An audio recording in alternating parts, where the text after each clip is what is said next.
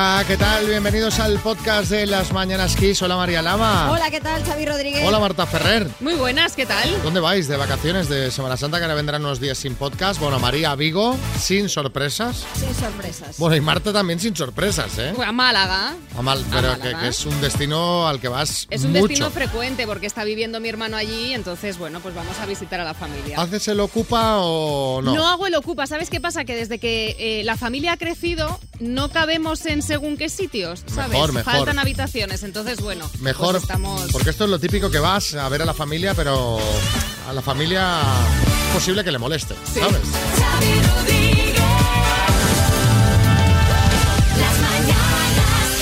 Me, no me malinterpretéis, que a mí me gusta que vengan a verme, pero hombre, que se instalen una semana en mi casa... Pues, eh, pues yo me hago el ocupa siempre, yo siempre. Bueno, en pero son tus padres, que eso es diferente. Los padres, pero ya los hermanos, los Eso es primos, volver a casa, María. los amigos, eso ya... Bueno, Eso ya es una invasión, ¿no? es una... Sí, sí.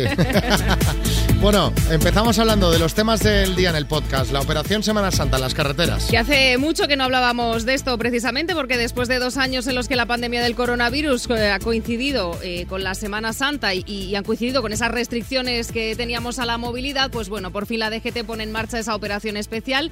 Desde este viernes a las 3 de la tarde se va a alargar hasta el lunes 18 de abril y se prevén 14,6 millones de viajes por carretera. Las tropas rusas se centran en el Donbass. Ucrania cumple hoy 44 días de guerra con las tropas rusas centradas ahí precisamente en el Donbass, donde Occidente espera que se produzca una gran ofensiva. El ejército ucraniano ya controla toda la región de Sumy, en el noreste del país, y según el último parte de inteligencia divulgado por el Reino Unido, las fuerzas rusas se han retirado por completo del norte de Ucrania hacia Bielorrusia y Rusia. Y Borrell y von der Leyen viajan a Kiev. La presidenta de la Comisión Europea, Ursula von der Leyen, y el alto representante de la Unión Europea para Política Exterior, Josep Borrell, visitan hoy Ucrania para llevar a ese país un mensaje de completa solidaridad de la Unión Europea y conocer de primera mano lo que está pasando allí. Esta visita tiene lugar el mismo día en el que el presidente de Ucrania, Volodymyr Zelensky, ha denunciado que la situación de Borodianka, una pequeña localidad al noroeste de Kiev, es mucho más horrible que en Bucha.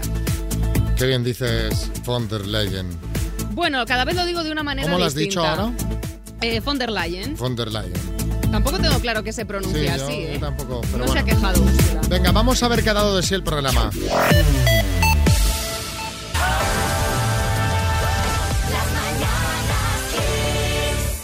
Antonio, Buenos días. buenos días, ¿cómo estás? Bueno, bien. ¿Cómo tenemos Tomelloso? Bueno, por aquí anda, bien, bien. Bien. Oye, tenemos un mensajito para alguien Sí, que está esperando pues un bebé. un bebé. Ajá, un bebé que todavía no sabemos, de momento es niñe, como dicen ahora, ¿no? Porque-. Es niñe porque no sabemos, no se, no se ve si es niño o niña, ¿no? De momento es Así niña. La verdad es que sí, estuvimos en la ecografía el mes pasado y estaba de espaldas y no... Imposible, no se pudo ver nada. No quiere saber nada de vosotros, la criatura. No. Dice, a mí Os que me dejen en paz. Dice que me dejen en paz, ya vienen estos aquí a mirar otra vez. Porque ya no lo vais a saber hasta el parto, porque tu mujer está ya de ocho meses. De ocho meses ya, últimos de, de abril es cuando, cuando toca. Bueno, qué bueno, qué grande. O sea, si hace ilusión, es una Yo emoción que sí, ¿no? ¿no? Yo creo que sí, que está mejor así, ¿no? Más, más, más emocionante. A ver, yo, si tuviera que decir, preferiría niña, pero bueno, si viene niño, pues nada, tan contentos porque lo importante es que venga bien y ya está, que traiga salud. Oye, eh, Antonio, pues eh, si quieres mandarle un mensaje a Nieves, adelante, que seguro que te estará escuchando. Bueno, pues sí, pues nada, eh, Nieves, mira, que, que solamente quería decirte que ya no queda nada, que ya hemos pasado todo el camino prácticamente, que no tiene que preocuparse por nada porque yo creo que va a salir todo bien. La queremos mucho, Elena y yo, y ya está, y es el mejor regalo que yo creo que la vida nos puede dar, darle un hermanito a, a Elena. Pues felicidades familia, está aquí Arguiñano que te quiere decir algo, sí, Carlos. Antonio, oye. Además es que sois pareja con fundamento. 20 años juntos, me han dicho. Y de ¿Eh? casualidad que os conocisteis en el pueblo de ella. Lo que dan de sí las fiestas de los pueblos, ¿eh, Antonio? ¿Cómo fue aquello? ¿Fue en la fiesta del pueblo? Porque claro, según... Sí, Sí, sí, fue sí. mira, Ah, sí, al final, sí, tiene no razón. Arguiñano. Bueno, familia, felicidades, que salga todo bien, que seguro que será así, ¿vale? Muchas gracias. Adiós, Un beso, Antonio. Hasta luego.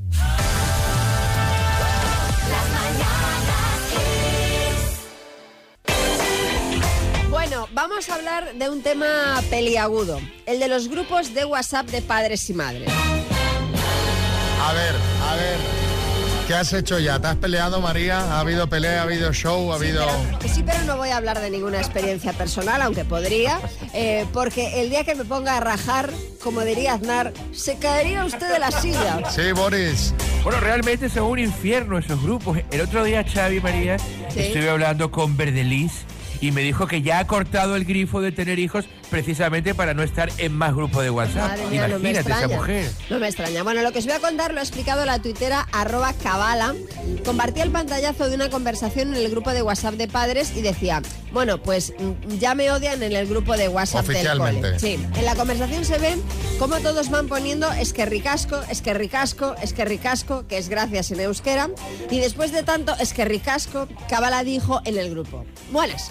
No querría crear bronca, pero ¿qué os parece si ya dejamos preestablecido que todos estamos muy agradecidos a cualquier cosa que consideréis oportuna compartir por aquí y no necesitamos 25 notificaciones exactamente iguales cada vez? Yo digo una cosa. Cabala, estoy contigo. Basta ya de mensajes repetidos. Como cuando ponen, alguien se ha llevado la mochila de Carlitos y 40 mensajes. Yo no, aquí no, aquí no está, aquí no está, yo no, yo no. Basta, hombre. Sí, Almodóvar. Bueno, bueno, o como cuando alguien dice, mi hijo ha dado positivo en COVID. Y ahí con las madres del grupo se podría grabar la película Mujeres al borde de un ataque de nervios. ¡Qué maravilla! Bueno, por supuesto, con Penélope Cruz, Hombre. haciendo de María Lama. Hombre, por supuesto. La verdad eh, es que esta mujer, aún teniendo razón, según dice María, pues se la ha jugado la poniendo jugado, ese mensaje sí. en el grupo porque puede crear una buena pelea y sobre eso queremos hablar. Queremos que nos contéis cuál ha sido la bronca más gorda que has visto en un grupo de WhatsApp 636568279. No tiene por qué ser el grupo de padres y madres, ¿eh? puede ser el de la familia, puede ser el de compañeros de trabajo. En fin, contadnos. Kiko Rivera. Pues mira, Xavi, en el grupo de WhatsApp de mi familia hay tanta tensión que no habla nadie, ¿sabes?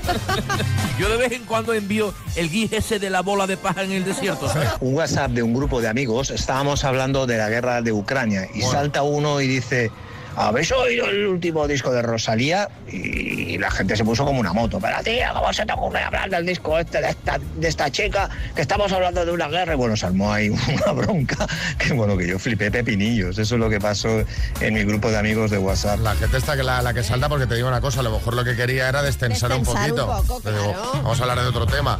David, en Sevilla. Fue en pleno confinamiento con el tema del taxi y los vehículos VTC. Un amigo hizo un comentario y otro de los que tenemos en el grupo trabaja en el taxi y madre mía la que se lió, madre mía la que se lió ahí. Ese, ese es un clásico, ¿eh? Un clásico. Paco en Jaén. Pues mi grupo de la familia, pues como mi- mis primos son muy, muy socialistas, al principio de la pandemia recuerdo yo con la gestión de que estaba haciendo el gobierno y tal, pues unos estábamos a favor, otros estábamos en contra. Bueno, y ellos tenían una venda puesta en los ojos, vamos, eso era la franja de Gaza. Todavía se calmó un poco el ambiente, pero que hubo un momento de tensión ahí bastante interesante, vamos. Mira, La franja de Gaza. en los grupos de WhatsApp con colegas y tal de política es mejor ni hablar. ¿Por qué? Porque no lo vas a convencer. O sea, el que tiene una tal, no os vais a poner de acuerdo. El que tira para un lado, tira para un lado y cuanto más intentas convencer, peor. Porque la gente se, se enroca. O nos enrocamos, ¿eh? Se oceca, sí, sí, sí. No, no digo que... Sí, Aznar, buenas. Pues miren ustedes, un consejo para este señor que nos escucha, abandone usted el grupo, mire usted, abandone usted ese grupo, por Dios, salga ya. Y Roxana en Madrid. fue porque una chica le dio por poner que no entendía cómo había gente que se quejaba de que no encontraba trabajo, que a ella le había resultado súper fácil. Y evidentemente todo el mundo se le echó encima porque había personas que lo estaban pasando realmente mal. Y claro, ni todo el mundo tiene los mismos perfiles, ni todas las empresas buscan las mismas cosas. Y bueno, se lió gordísima.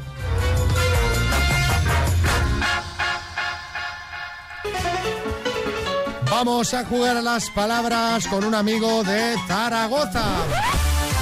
Hola Miguel, buenos días. Buenos días, Xavi y María. ¿Cómo va?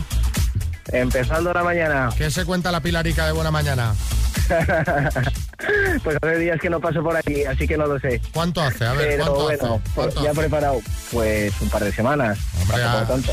ahí lo tenéis bien para ir porque os pilla muy a mano. ¿eh? Es aquello, Sí, venga, es voy a que entrar. el centro, sí. Claro, lo tienes Sí, bien. Eso sí. Bueno, eh, Music Box 5, el altavoz portátil con Bluetooth que lleva también radio, bueno, todo lo que necesitas para disfrutar de tu música, para disfrutar de XFM.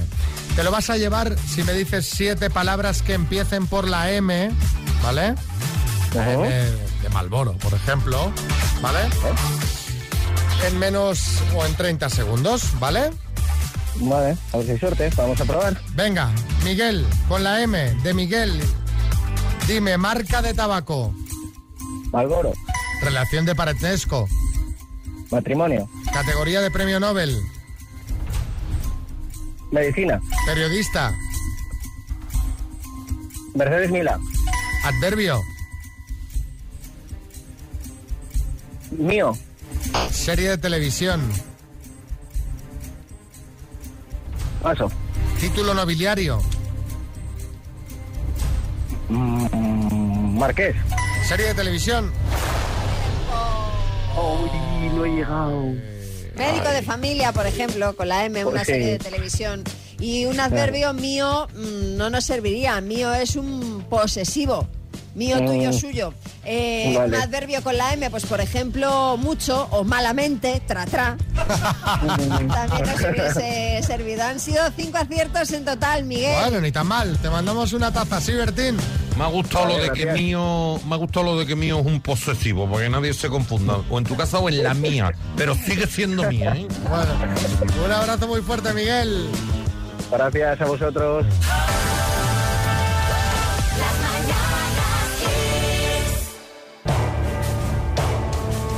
Esta es la música de Masterchef, ¿no? Empieza otra vez, ¿no, María? Bueno, en breve. Empieza en breve. Y es que ayer se presentó la que va a ser la décima edición del concurso. O sea, esto significa que el concurso lleva ya 10 años emitiéndose. Tela, tela. Sí, Jordi Cruz. Bueno, y me imagino que se os habrán pasado volando, ¿no? A mí me han cundido, ¿eh? María, María, no seas tonta, que sé que ves el programa solo para admirar mi belleza y no me negarás que cada año estoy más bueno. Sí, sí, sí, Jordi. Bueno, el caso es que aún no hay fecha para el estreno, pero por ser el décimo aniversario, este Masterchef va a tener algunas novedades. Premios en todos los programas o, por ejemplo, que los aspirantes tendrán que hacer elaboraciones más complicadas como dulces con panceta o platos con sangre. Caramba, sí, Miguel Bosé. Bueno, pues ya que a este concurso ha ido mi hermana Lucía, mi sobrino Nicolás, estoy pensando que vaya también mi ex Nacho Palau y que el plato con sangre lo hagan con la sangre suya.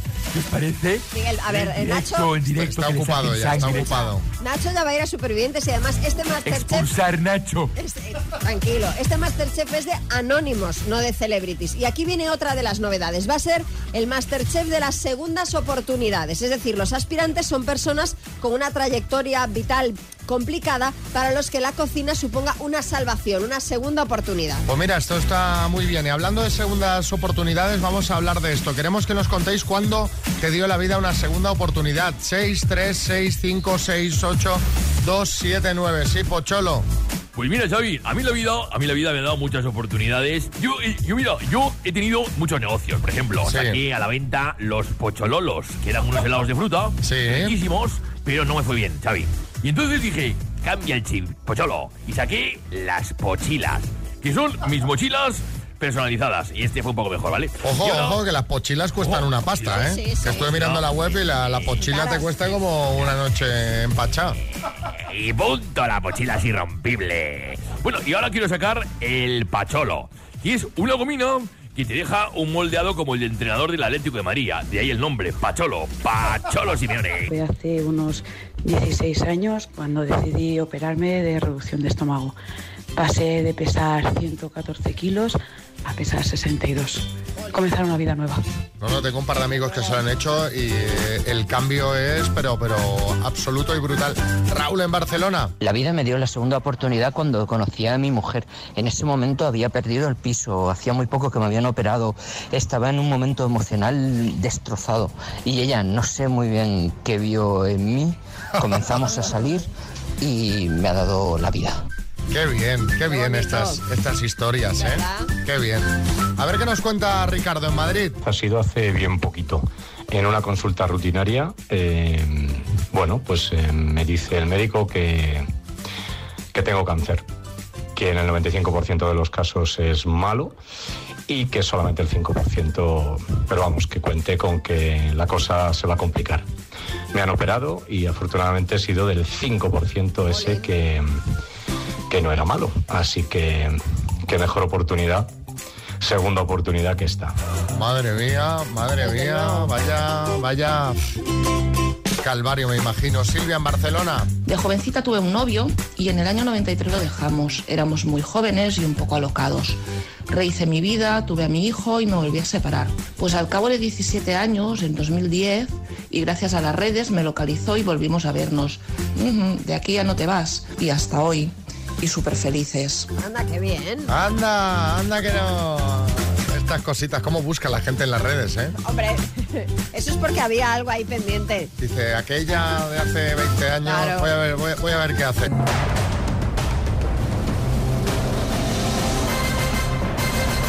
El minuto. Venga, esta canción era para Petra Ripoll, que cumple 8, Ángela Bulnes 10, Oliver Rivas cumple 6 y Biel No Grau cumple 8. A todos ellos, felicidades. Y espero también poder decir felicidades a José de Albacete. Me encanta la gente que se prepara bien. Y José, tú te has preparado bien. Estáis en un aula ya todos los profes, los que participáis. Estamos aquí ya, sí. Estáis en la clase metidos. Sí. ¿Con, con quién estás? ¿Cómo, cómo se llaman tus, tus partners en esto? Pues se llaman Esperanza, Aurora e Irene. Esperanza, Aurora e Irene. Bueno, ya sabes que tienes que contestar tú, ¿eh? Aunque te echen un cable. Sí. ¿Y a, a qué hora llegan los alumnos? A las nueve. A las nueve. O sea que bueno, si os lo lleváis tenéis un cuarto de hora para celebrar o, o directamente Sí. hoy clase libre, todo el mundo No, para no, casa. un cuarto de hora y ya, y ya después ya celebraré. Bueno, pues venga, ya sabes que el bote, si lo ganas, lo vamos a donar, esa misma cantidad, a World Central Kitchen, la ONG del chef José Andrés. ¿Vamos? Vamos. Venga. José, de Albacete, por 21.750 euros. Dime, ¿cuánto es la mitad de 38? Paso. Es un cantante español, Kiko Tofu o Kiko Veneno. Kiko Veneno. ¿De qué grupo español es el álbum de los 80? Voy a pasármelo bien. Hombre G. ¿Qué es tuyo, el marido de tu hija? Paso. ¿Qué astrónomo del Renacimiento formuló la teoría heliocéntrica del sistema solar? Paso. ¿En qué provincia española está la localidad de Barbate? Paso. ¿En qué década ganó el Barça su primera Copa de Europa de fútbol? En los 90. ¿De qué país fue presidente en los 70 Salvador Allende? Paso. ¿De qué es ministra actualmente María Jesús Montero? Paso. ¿De qué escritora española es la novela Las edades de Lulú? Paso. ¿Cuánto es la mitad de 38? 19. ¿Qué es tuyo el marido de tu hija? Paso. ¿Qué astrónomo del Renacimiento formuló la teoría heliocéntrica del sistema solar? Copérnico. ¿En qué provincia española está la localidad de Barbate? Cádiz. ¿De qué fue presidente en los 70 Salvador Allende? Paso. Mala estrategia, José. Muy mala Mala estrategia. estrategia. Ya sabes Sí. que solemos decirlo siempre, pasando tres puede dar tiempo a repetir. Cuatro está ahí en el límite, pero has pasado en Mm. una, dos, tres, cuatro, cinco, en siete. En 7. 7 de 10. Es imposible que, que- Es que- imposible. que dé tiempo a repetirlas todas. Pero bueno, has hecho una segunda vuelta muy interesante. Vamos a repasar las tres que te han quedado eh, por responder. ¿De qué? No, las cuatro. Eh, ¿Qué es tuyo? El marido de tu hija es tu yerno. ¿De qué país fue presidente en los 70 Salvador Allende? De Chile. ¿De qué es ministra actualmente María Jesús Montero de Hacienda? Y la escritora de la novela Las edades de Lulú es Almudena Grandes. Han sido seis aciertos en total. Sí, mira, está aquí la ministra que te quiere decir algo. Ministra. Sí, y solo decirle al concursante que el próximo 20 de junio, cuando le llegue el primer plazo, se va a acordar de quién es la ministra de Hacienda. seguro. Bueno, familia, a pasar buen día. Un abrazo, José. Gracias. Nada, pero vamos, que esas preguntas eran todas de primaria. Que un profesor de primaria no sepa esas preguntas. Bueno, lo que quieras, ¿eh? De este tipo, Eduardo. Muy fáciles, chicos. Se la habéis casi regalado. Ánimo, que la próxima vez será. Mira cómo ríe. Era Eduardo, que, que- que, bueno, si está apuntado, eh, dice, a, a ver si pillo yo el bote la próxima. José, Los cuatro maestros no sabían cuál era la mitad del 38. Habernos matado. Rosy. Buenos días, soy Rosy de Barcelona. Yo cuando ha pasado la primera he dicho, pero ¿esto qué es? Por favor, esto no tiene perdón. Bueno, a ver, es que aquí hay un tema. Y es que una cosa es estar ahí en el coche o en casa con tu cafetito tranquilamente escuchando y la otra es estar al teléfono saliendo por la radio con los nervios. Yo siempre digo que cuando hay mucha gente a veces te resta más que te suma, en plan, bueno, si no está muy... No, y sobre todo. Y sobre todo estrategia equivocada. O sea, la estrategia ha sido nefasta, porque lo hemos dicho miles de veces que no puedes pasar en tantas, porque es que aunque luego las supieras todas en la segunda No vuelta, da tiempo está hacerlas. comprobado que no da tiempo a volver a hacerlas todas. Entonces, alguna tienes que ir diciendo. Claro, y si pasas luego te la tenemos que volver a hacer la pregunta. O sea que sí, de entrada tienes el beneficio, pero luego, claro, Claro. no da tiempo a tantas.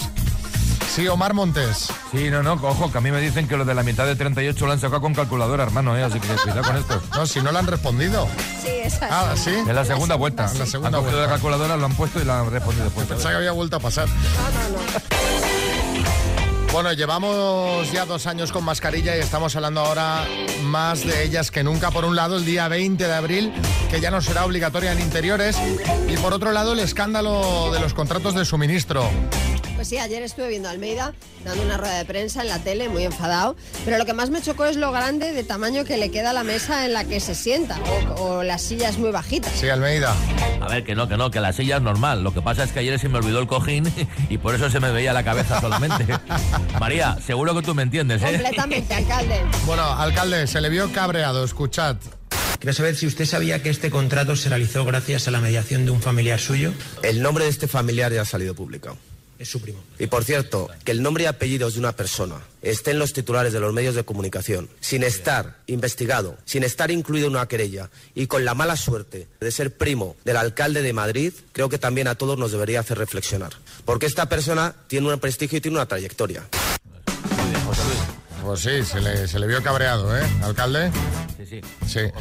Bueno, eh, la Fiscalía Anticorrupción cree que un primo de Almeida es el contacto para el pelotazo de las mascarillas en la presunta trama por la que Luis Medina y un amigo, Alberto Luceño, se llevaron comisiones millonarias que gastaron en coches, yates y relojes de lujo, adjudicando contratos de urgencia de suministro de mascarillas. ¿Algo que decir, alcalde? Un segundo, que está el micro muy alto. Espera un segundo. Ahora, ahora, otra vez el cojín, perdona. Voy a tener que pillarme un Resform, que es más duro y más alto. A ver, Xavi, mira, yo soy totalmente inocente. Pero si ni conozco a mi primo. A ver, en el pueblo éramos de peñas diferentes. Yo creo que me tenía envidia porque yo era el favorito de la abuela y además yo ligaba con todas ahí en la disco. Bueno, de momento ahí está la investigación en curso, veremos cómo termina y mientras tanto nosotros os queríamos preguntar cuándo un familiar te metió en un embolado. Porque esto es un, esto es un embolado, en eso estamos de acuerdo, ¿no, alcalde? Totalmente, es un pequeño embolado, pero bueno, oye, Xavi, las cosas son... No, de este tipo, yo que sé, a lo mejor el embolado era porque pillaste una herencia de esas que, que llevan trampa y un montón de deudas, o dejaste a tu hermano a cargo de tu bar durante un fin de y le pusieron el multazo del siglo por saltarse los horarios de cierre y todas estas cosas. Cuéntanos, ¿cuándo un familiar te metió en un embolado, Boris? ¿Os imagináis a Natia Bajal con aquel vídeo famoso diciendo, tengo mascarillas para ti, para, ti, para, ti? para todo el mundo. Dos mascarillas Sería- para todo el mundo. Sería estupendo. El embolado más grande que me metió un familiar fue cuando me convenció que yo no quería para meterme en un restaurante.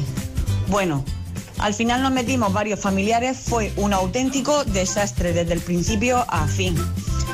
Empezó a ir mal, no salían las cuentas y al final, después de grandes pérdidas, en unos meses tuvimos que cerrar. Vaya. Un desastre y tuvimos que pedir un préstamo para, pues eso, para pagar las deudas. Así que una y ninguna más. María Ángeles de Murcia. Que es muy difícil, el tema de la restauración es muy complicado. La gente se cree que montar un bar, bueno, monta un bar. Allá, luego hay que saber comprar, hay que vigilar, bueno, mil cosas, ¿no? Sí, Ferran Adrià. Sí, sí, restaurante y familia es un mal maridaje, ¿eh? salvo el cerler de Can Roca, que en este caso el préstamo lo pides para pagar la cuenta, pero vamos, es, es- es- A ver, eh, Emi en Valencia. Hola, buenas. Pues a mí me metió en un embolado mi hermano, que ellos, él y su mujer habían quedado con unos amigos para salir de cena un sábado por la noche y dijeron que yo me quedaría con los niños de canguro. Y ahí me veis a mí un sábado por la noche con cuatro niños y viendo películas de dibujos animados. Madre mía.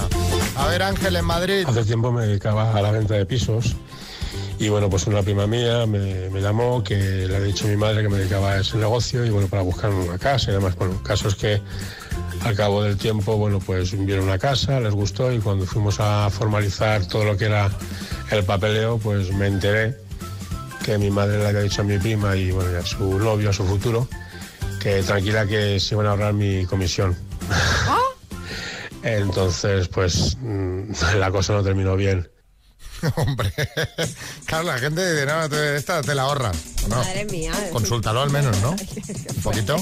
Elías. Pues un embolado que me metió mi hermano fue que me pidió para ayudarle a mover un sofá, a buscar un sofá de una, de una casa a la suya. Y me dijo, nada, es un momento, un momento, dos metros setenta de sofá, todo de una pieza, no se desmontaba. Para meterlo a su casa, un desastre el pasillo.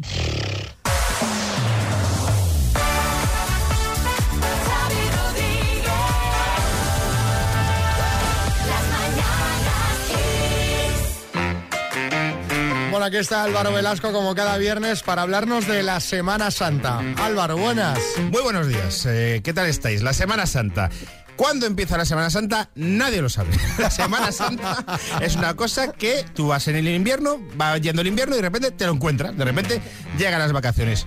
¿Cómo se calcula la Semana Santa? Nadie lo sabe. Nadie lo sabe. ¿Vosotros todos lo sabéis? Yo la verdad que no. Yo lo, su- lo supe, pero ya lo he olvidado. No nos mientas, María. Es mentira. Tú necesitas para calcular la Semana Santa calculadora científica y abaco. La Semana Santa se calcula con el calendario lunar. Una cosa que todos usamos mucho, Claro, Mucho. lo- lo- sobre todo los marineros y las fans de Crepúsculo, que son las que te clavan la Semana Santa. Eh, ¿Cómo se llama este? El Robert Pattinson. Robert Pattinson te clava la Semana Santa. Pero digo yo, ¿qué más da cuándo se celebre la Semana Santa? Si siempre llueve. O sea, siempre llueve. Da igual cuando sea, sea en marzo, sea en abril. Si la Semana Santa es en marzo, en abril hace bueno. Si la Semana Santa es en abril, en marzo hace bueno. María, ¿qué tal va a hacer en Vigo en Semana Santa? Pues va a llover. Ya, sé, ya te lo estoy diciendo yo. Va a llover, va a llover. A lo mejor es que Dios nos está mandando un mensaje. A lo mejor es que a Dios no le gusta tanto la Semana Santa. A lo mejor te dice, oye, hazme las fiestas en agosto. ¿Qué nos une a todos en la Semana Santa, Xavi? ¿Sabes lo que nos une a todos los españoles religiosos y no religiosos, de izquierdas y derechas, de norte y de sur? Las torrijas. La torrija es, para mí, la torrija es el mayor invento tecnológico de este país, porque es un cacho de pan duro y tres cositas más, haces un postre maravilloso, buenísimo, además sanísimo, porque tiene leche, vamos, este año la torrija. Sanísimo porque tiene leche, bueno, va con pinza, Este pero sí. año las- habrá subido la, la torrija, porque como la leche está como está, este año la torrija ha subido de precio. El otro postre de Semana Santa, esto es que- que La, torre- la leche y el aceite. y el aceite, el aceite de girasol, es verdad, es verdad que, bueno, ahora somos todos churreros y el aceite de girasol está ahora mismo. El otro postre de Semana Santa típico, bueno, hay muchos, es el hueso de santo. Y este a mí no me gusta mucho, pero sobre todo es que creo que tiene un nombre muy poco comercial. Hueso de santo, es decir, vamos a ver. Se podría haber llamado rulo de mazapán, ¿no? Ch- chorizo azúcar, pero hueso, ¿tú te imaginas como el fémur de un señor, ¿no? El codo de un señor viejo con barba que te lo comes. Pero eso yo creo que es un nombre muy poco comercial. Pero aún así las comidas de Semana Santa, a ver, dietéticas no son. Vamos a ver.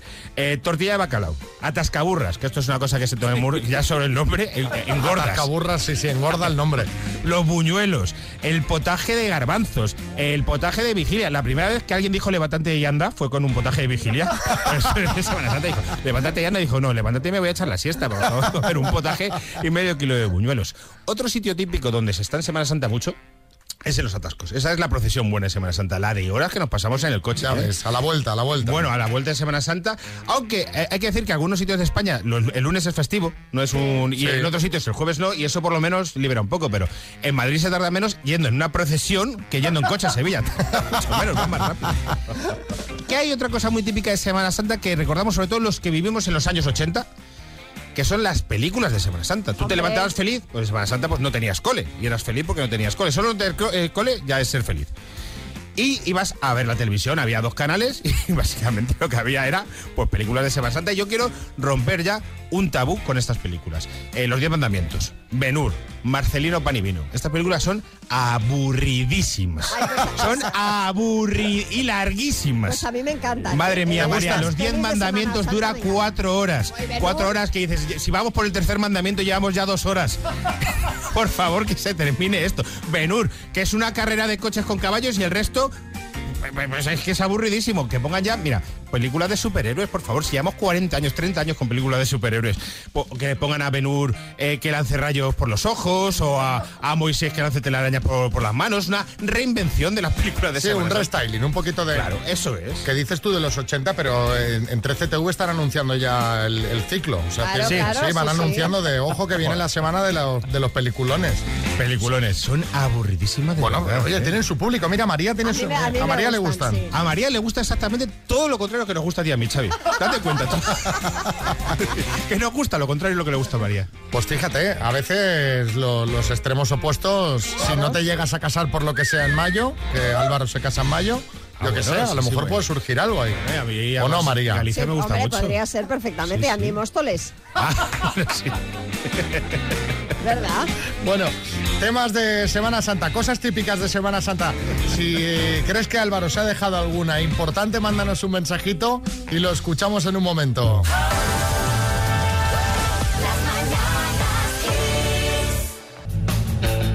Buenos días.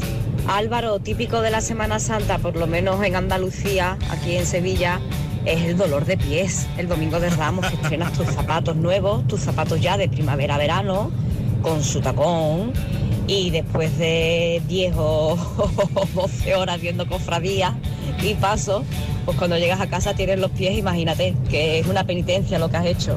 Eso es típico de la Semana Santa, por lo menos aquí en Sevilla, el, El dolor dolor- de pies del domingo de Ramos. Dolor de pies. A ver, Chus, en Madrid. Buenos días, pues yo de la Semana Santa recuerdo cuando éramos pequeñas que en mi casa no éramos religiosas, pero bueno, eh, es como que había que seguir la tradición y no se comía carne. Y estabas todo el día eh, comiendo cosas que no fueran carne y luego para, a lo mejor para merendar eh, te hacías un bocadillo de mortadela. Entonces, me cago en la mar que la mortadela es carne. Y siempre, siempre, o sea, no había un solo día que sin querer no comieras algo de carne. Sí, la mortadela el- carne, pero bueno, pero poca. Sobre Sí. todo el Viernes Santo, que ese día sí que carne. Eso en mi nada. casa no, no, no ha pasado nunca. Se ha ¿No? comido carne en Semana Santa, vamos, unos, unos entrecots. Unos vamos. chuletones, ¿no? ¿Y tú, María? Vamos. ¿Qué? ¿Respetas la tradición? Yo realmente ahora no, pero yo sí que lo recuerdo. Bueno, de- realmente creo que son todos los viernes de cuaresma que ya no se puede comer carne, me parece. Que Yo son fíjate los viernes que- anteriores a que- Semana Santa. Que no sé ni el día, ¿sabes? ¿Y el día de qué? Ni el día que no se puede comer carne, que a veces vas a estar comiendo en un restaurante y pides y te dicen, hombre, que eso es carne. Alguien te dice en la mesa, no, que eso es carne. Y yo, ¿qué, qué pasa? Claro, que sí. hoy no se puede comer carne. Eh, ¿no? eh, Pero el solomillo, lo sé, sé que es carne. Bueno, a ver, eh, Pepi, en Sevilla. Buenos días, soy Pepi de Sevilla. A ver, Álvaro Velasco. La torrija se llama torrija porque va empapada en vino. Que está muy bien que vayan también con leche, azuquita y canela, pero la torrija es en vino. Por eso se dice que cuando uno tiene una torrija es que está borracho. ¿De acuerdo? Venga, Y no será al besito revés. y feliz Semana Santa. No será al revés, que a Torrijos empapada en vino y por eso se dice que alguien... Bueno, eh, Omar Montes. No, no, y se llama Torrija en honor a Ernesto de Hanover, que lo sepáis esto, ¿eh? También. Otro, Antonio. Buenos días, Antonio de Sevilla. Aquí en Sevilla, típico, los garbanzos con bacalao, las espinacas con garbanzo y también mi madre hace arroz con leche. Mira qué bien. Kiss FM. La década de oro del pop. Los 80. Esto es Kiss.